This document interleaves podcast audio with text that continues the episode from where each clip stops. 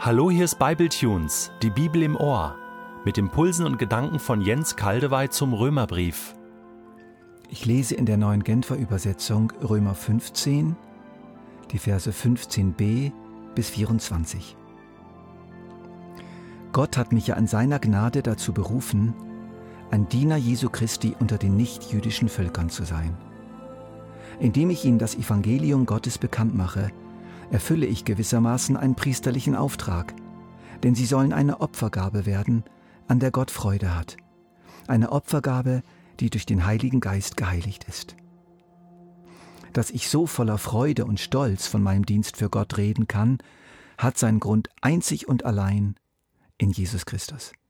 Ich würde es niemals wagen, von dem zu reden, was ich getan habe, wenn nicht Christus durch mich gewirkt hätte, damit Menschen aus den nichtjüdischen Völkern das Evangelium annehmen.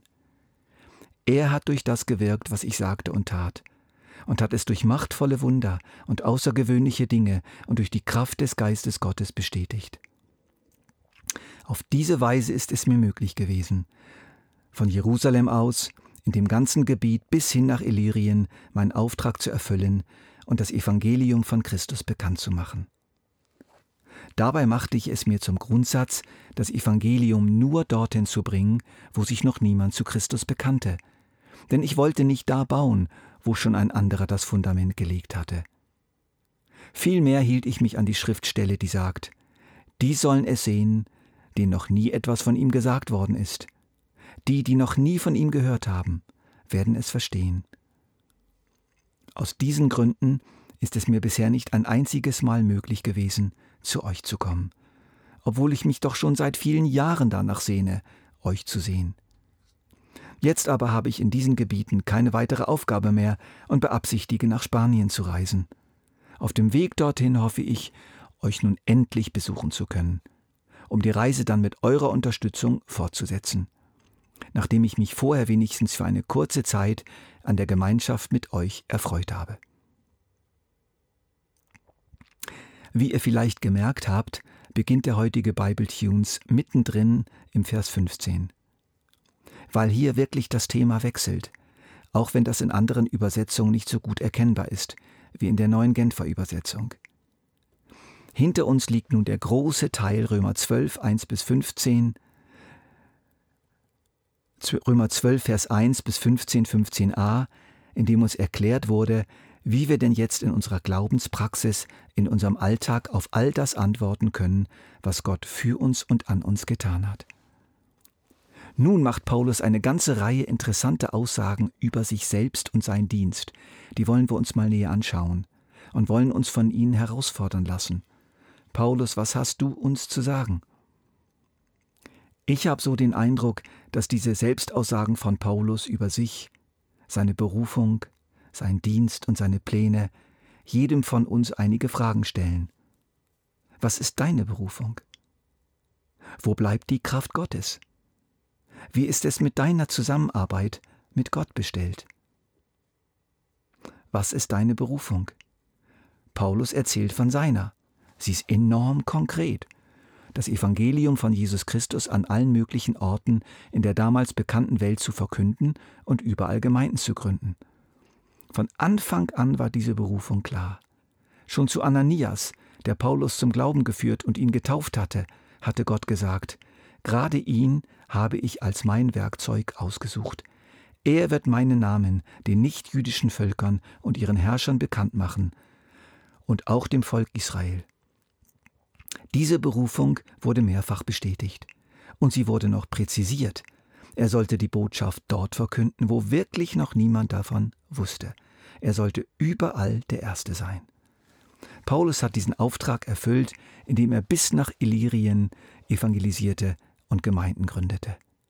Das ist das Gebiet des heutigen Kroatien, Bosnien-Herzegowina, Montenegro und Albanien. Er suchte sich, wie wir es in der Apostelgeschichte erkennen können, bestimmte Orte aus bzw. wurde dahin geführt, verstreut oft in größerem Abstand zueinander, in der Gewissheit, wenn er dort Gemeinden pflanzen würde, würden diese dann in die Umgebung hineinwirken. Paulus hielt sich nur in Ephesus längere Zeit auf und am Anfang in Antiochien, der Weltstadt an der Küste von Syrien. Sonst zog er immer schnell weiter. Er blieb konsequent sein Leben lang bei seinem Auftrag. Weiter, weiter, weiter mit dem Evangelium.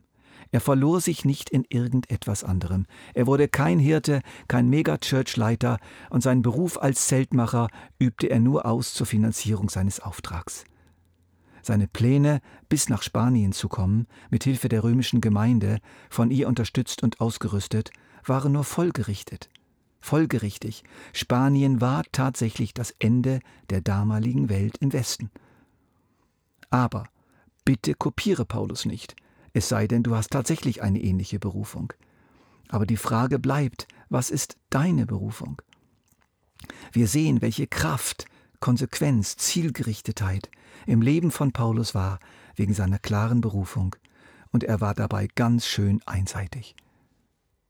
Du hast vielleicht eine viel, viel kleinere Berufung. Aber sie ist genauso richtig, genauso echt und genauso von Gott gewollt und gesegnet. Lebe sie, sei einseitig, verzettle dich nicht in allem Möglichen. Vielleicht hast du nur diese eine kostbare Berufung, für dein behindertes Kind da zu sein. Oder dich ganz in säkulare Politik hineinzugeben, zum Wohl des Gemeinwesens, oder ein Beter zu sein, oder ein ausgesprochener Pastor, oder einfach ein Freund und Helfer für eine Reihe von Menschen. Lebe deine Berufung und beschränke dich auf deine Berufung. Dann kommt es gut.